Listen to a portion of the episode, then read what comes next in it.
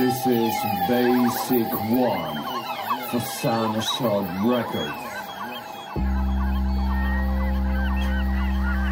Андрей Мацко Яна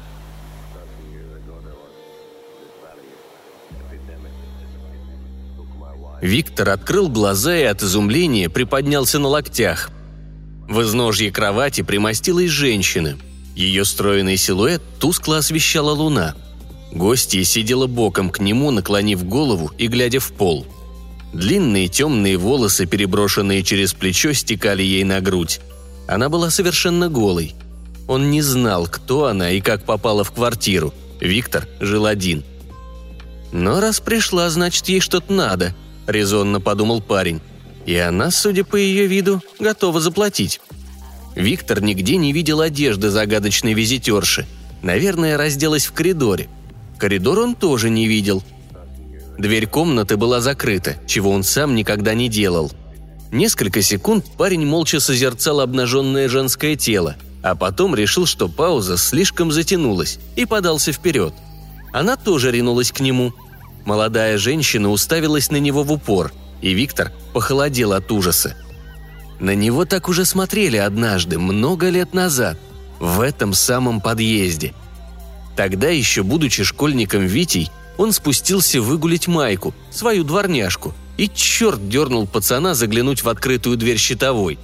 Там, на собственной армейской портупее, повесился сосед.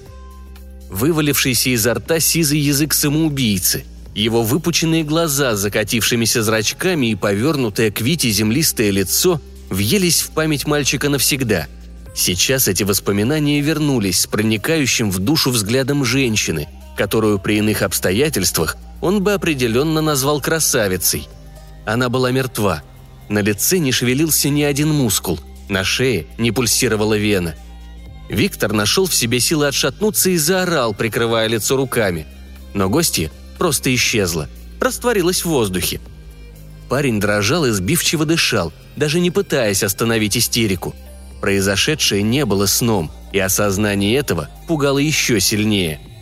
Комната действительно провоняла тухлым кладбищенским смрадом, а сам он во второй раз за свою осознанную жизнь обмочил трусы. Она просто молча смотрела на меня этими своими глазищами – до сих пор подташнивает, как вспомню. Вот откуда такой берется?» Валик задумчиво затянулся. «А сам не кумекаешь? Где мертвые лежат, оттуда и приходят. Разве есть другие варианты?» Виктор не мог рассказать всей правды, описав произошедшее как сон. А вот бредовая гипотеза друга, родившаяся под воздействием травки, показалась ему достойной внимания. Валик продолжил. «Помнишь, когда мы в последний раз зависали? Может, оттуда?» Друг протянул косяк, но Виктор отмахнулся, отчасти списывая ночное приключение на каннабис. Что ни говори, а подсел он знатно. Про такие последствия не слыхал, но мало ли.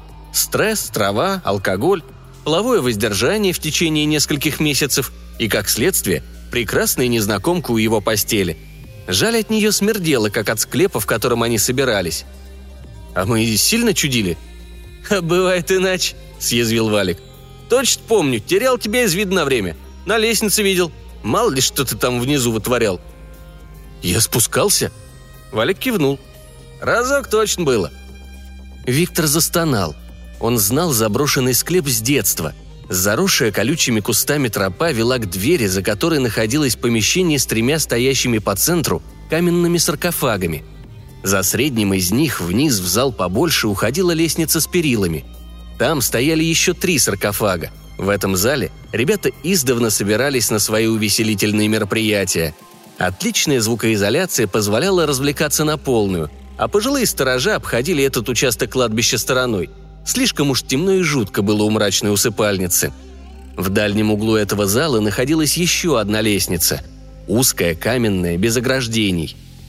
Как по ней протаскивали крупные плиты, можно было только догадываться – она вела в помещение с одним единственным саркофагом.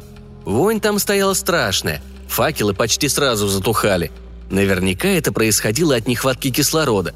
Но молодежи куда веселее было пугать друг друга мистическими фантазиями на этот счет. Фонарики тоже не особо разгоняли мрак.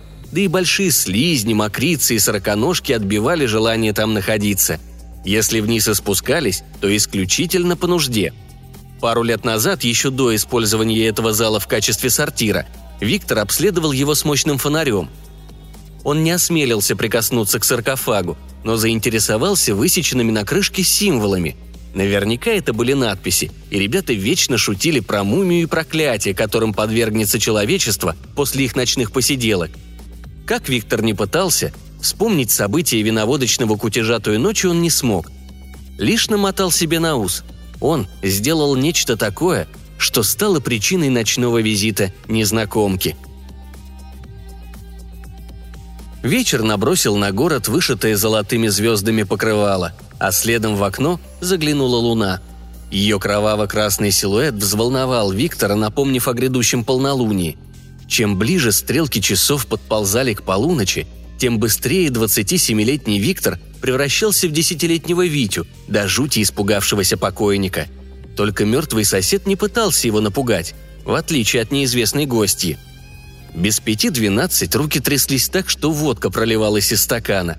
Алкоголь не принес успокоения, и за минуту до полуночи Виктора лихорадило. Дикий ужас, поднимающийся из недр его естества, все больше завладевал рассудком, и противостоять этому парень не мог. Но после полуночи Виктора начало отпускать. Просидев еще час, он оставил включенную настольную лампу и, не раздеваясь, лег на кровать. Закрыл глаза и тут же провалился в сон – Проснулся он от того, что почувствовал прикосновение к щеке чего-то мокрого. Парень вытер непонятно откуда взявшуюся влагу и открыл глаза. Она висела в воздухе, прямо над ним, скрестив руки на груди. Такая же обнаженная, также молча вперев в него безжизненный взгляд. Черные волосы развивались вокруг бледного, как сама смерть лица. В нос Виктору снова ударил запах гнили и затхлости – по мертвенно-бледной щеке гостьи скатилась слеза, набирая цвет и превращаясь в кровь. Когда алая капля опять коснулась его лица, парень не выдержал. Он заорал от ужаса и принялся лихорадочно тереть щеку ладонями. Женщина упала прямо на него, сквозь него. Почувствовав холод мертвого тела, Виктор потерял сознание. Он стоял перед умывальником и пытался отмыть окровавленные руки – из зеркала над раковиной на него смотрел безвольный молодой старик. По лицу размазана кровь, а бегающие глаза будто все еще выискивают по сторонам причину ночного ужаса. Виктор кое-как справился с дрожью и умылся. Но заставить себя забыть о ночном событии не получалось. Он знал, что больше не выдержит, и следующая ночь может стать последней. Парень думал, как быть, и нашел единственный вариант – вернуться в склеп и разобраться, что он сделал не так. Виктор обзвонил всех присутствовавших на той тусовке друзей, осторожно интересуясь их сновидениями. Но проблемы были только у него. Лишь Валик, будучи в теме, понимающе подсокал языком. «Снова дамочка твоя наведалась?» И в ответ на тяжелый вздох друга посоветовал. «Сходил ты к Андрею Владимировичу, может, узнаешь чего?» Друг был прав. Стоило цепляться за любую соломинку. Поэтому перед тем, как наведаться на кладбище, Виктор решил расспросить о склепе местного сторожила. Хотя старику было далеко за 90, и вполне вероятно, что разговаривать с ним уже не о чем. Многие в таком возрасте забывают даже, как их зовут. Ветхая пятиэтажка ждала своей очереди на снос. Здесь десятилетиями не было ремонта. Дом и внешне-то выглядел плохо, а внутри производил совсем удручающее впечатление. Виктор как-то сразу окрестил его «кладбищем для живых», он поднялся на третий этаж. Звонок неприятно зажужжал, и спустя несколько секунд за дверью послышалось шарканье. «Кто там?» – прозвучал хриплый старческий голос. «Андрей Владимирович, вы меня не знаете, но мне очень нужна ваша помощь». Дверь приоткрылась. За ней стоял щуплый невысокий старикан. От Виктора его отделяла цепочка. «Я ни хрена не разобрал. Что ты тут шепчешь, сынок?» Что надо?» Виктор повторил, стараясь разжевывать слова. Старик снял цепочку и поманил гостя пальцем, приглашая войти. Они пили чай за столом, накрытым вишневого цвета скатертью с первого взгляда, напомнивший Виктору о случившемся ночью. Андрей Владимирович, не перебивая, слушал гостя и хмурился. Когда Виктор замолчал, старик произнес всего одно слово. «Ведьма!» Виктор переваривал услышанное, ожидая продолжения. Старикан поставил чашку на стол, выудил из старинной фарфоровой конфетницы ромашку и неторопливо развернул обертку. «Вы зря это затеяли, ребята. В детстве всех привлекает кладбище, чего не скажешь о старости. Когда-то я спросил у своей бабули про эту усыпальницу, и она мне рассказала. Возможно, то лишь сказка страшная. Верить или нет, дело твое, сынок». Ведьму звали Яна. Она была младшей дочкой семейства, схороненного на верхнем ярусе. Там покоятся ее родители, а между ними ее бабушка по отцовской линии, потомственная чернокнижница. От нее-то и перешли умения внучки. Уже сказочно звучит, правда? Всех в склепе та бабка и схоронила, и детей, и внуков. Ее ж схоронить довелось моей бабушке. Родители девочки были зажиточными, но даже им не хватило бы средств на постройку такого склепа. Как, наверное, уже догадываешься, это ведьмины сбережения, если можно их так назвать. Она помогала крестьянам и простому люду решать небольшие проблемы, что выливалось в большие доходы. Тут, я думаю, пока все ясно. Давай к внучке вернемся. Моя бабушка рассказывала, что когда девочка появилась на свет, над усадьбой кружили стаи воронов, а мам Яны не выдержала четвертых родов, померла, став первой обитательницей склепа – Отец с тех пор стал темнее тучи и сильно изменился. Перестал за порядком следить, да и вообще напоминал этих ваших зомби. Бабушка моя в то время за его детьми приглядывала, помогала вдовцу. Только надолго ее не хватило.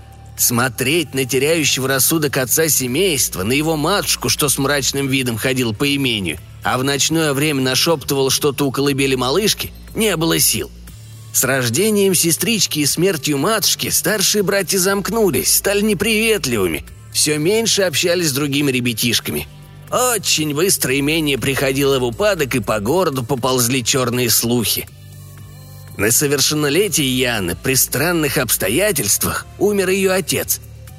Старуха так рыдала, что еле пережила похороны, став после них бледной тенью самой себя – Последняя сбежавшая прислужница жаловалась, что в доме поселилось зло, и как только появлялся кто извне, происходили необъяснимые вещи. То дверь сама замкнется, оставив служанку мерзнуть на балконе, то зеркало беспричинно взорвется, поранив конюха. Слуги разбежались, хоть и боялись гнева чернокнижницы. То есть не до них было, пытался, видимо, совладать силой внучки. Ни один из братьев Яны не прожил долго после отца – всех похоронили в склепе на втором ярусе. Про работы же над третьим, нижним ярусом. Моя бабушка узнала от соседа, клявшегося не разглашать это под страхом смерти. Да вот к свое дело сделала. Растрынделся он. Может, оттого и помер раньше нужного. В общем, бабушка моя была очевидцем тех событий. Знала она о положении дел и от лекарей, которые осматривали хворавших неведомым недугом братьев. Братья Яны чахли на глазах, в то время как девушка росла абсолютно здоровой, расцветая в прекрасную женщину. Ползли и ширились слухи, что Яна набирается сил за счет семьи, и когда помер первый из братьев, уже весь город сторонился семейства. Нашли его повешенным в конюшне, и смерть эту объяснить не смогли.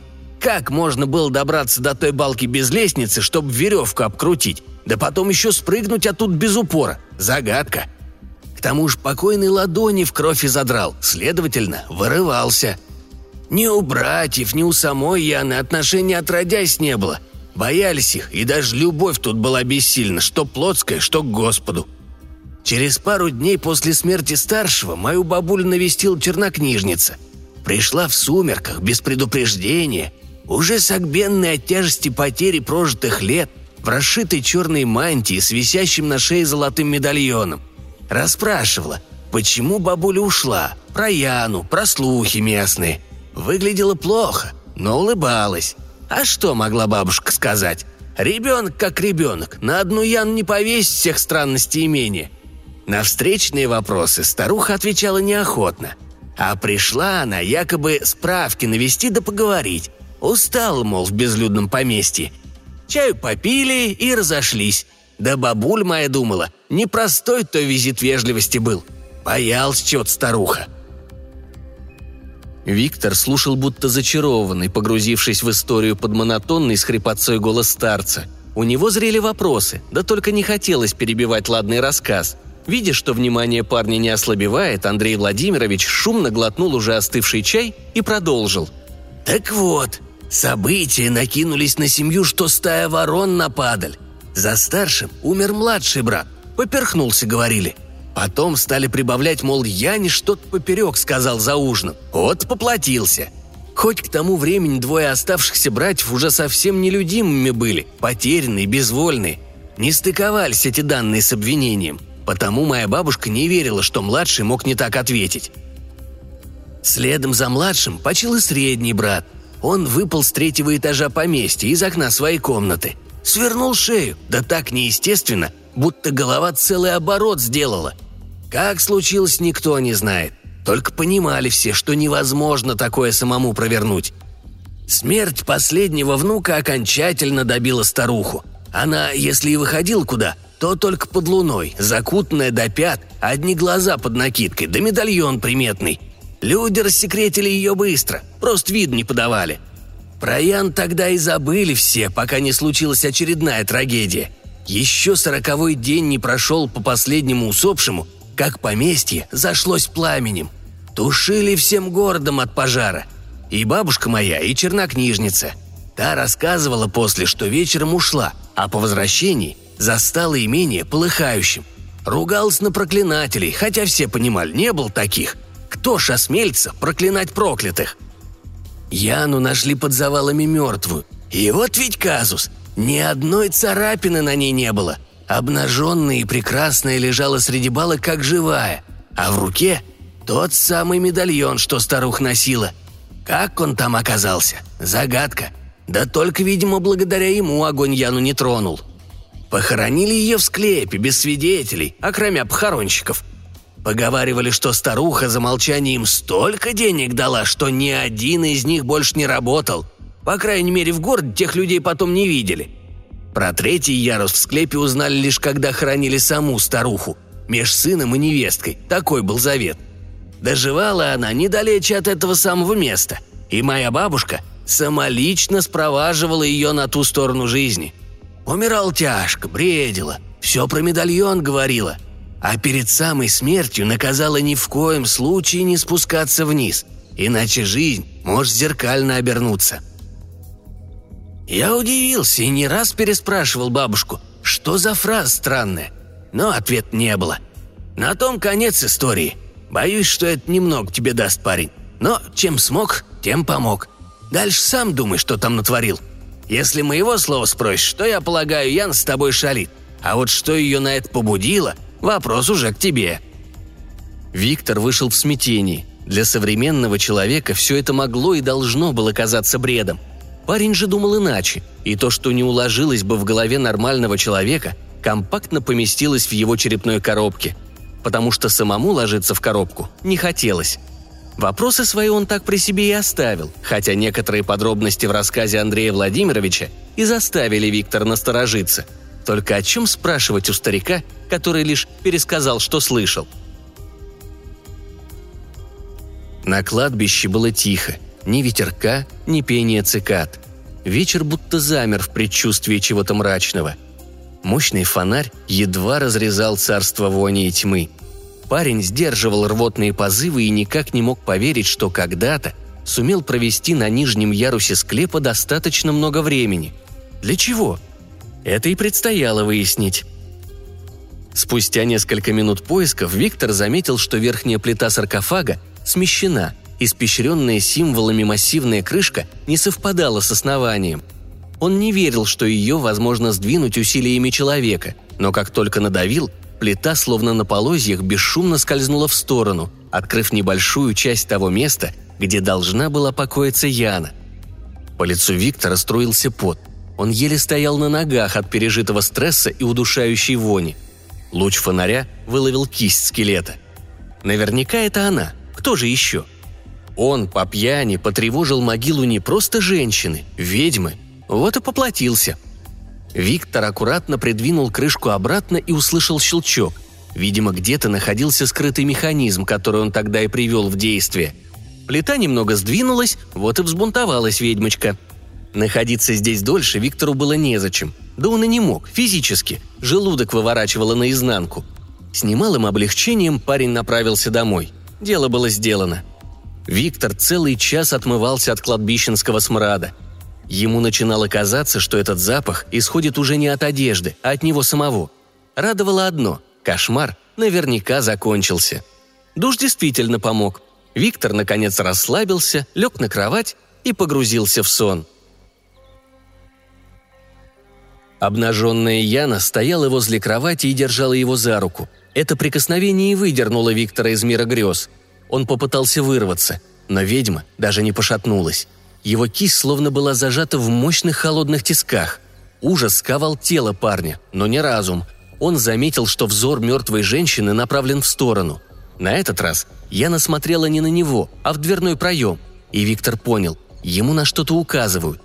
Как только он поднялся, Яна рухнула на пол и со звоном распалась на черные осколки. Осколки превратились в пауков, разбежавшихся по комнате и скрывшихся в тени. Виктор схватился за освобожденную из ледяного плена руку. Кисть болела, на ней остался ожог.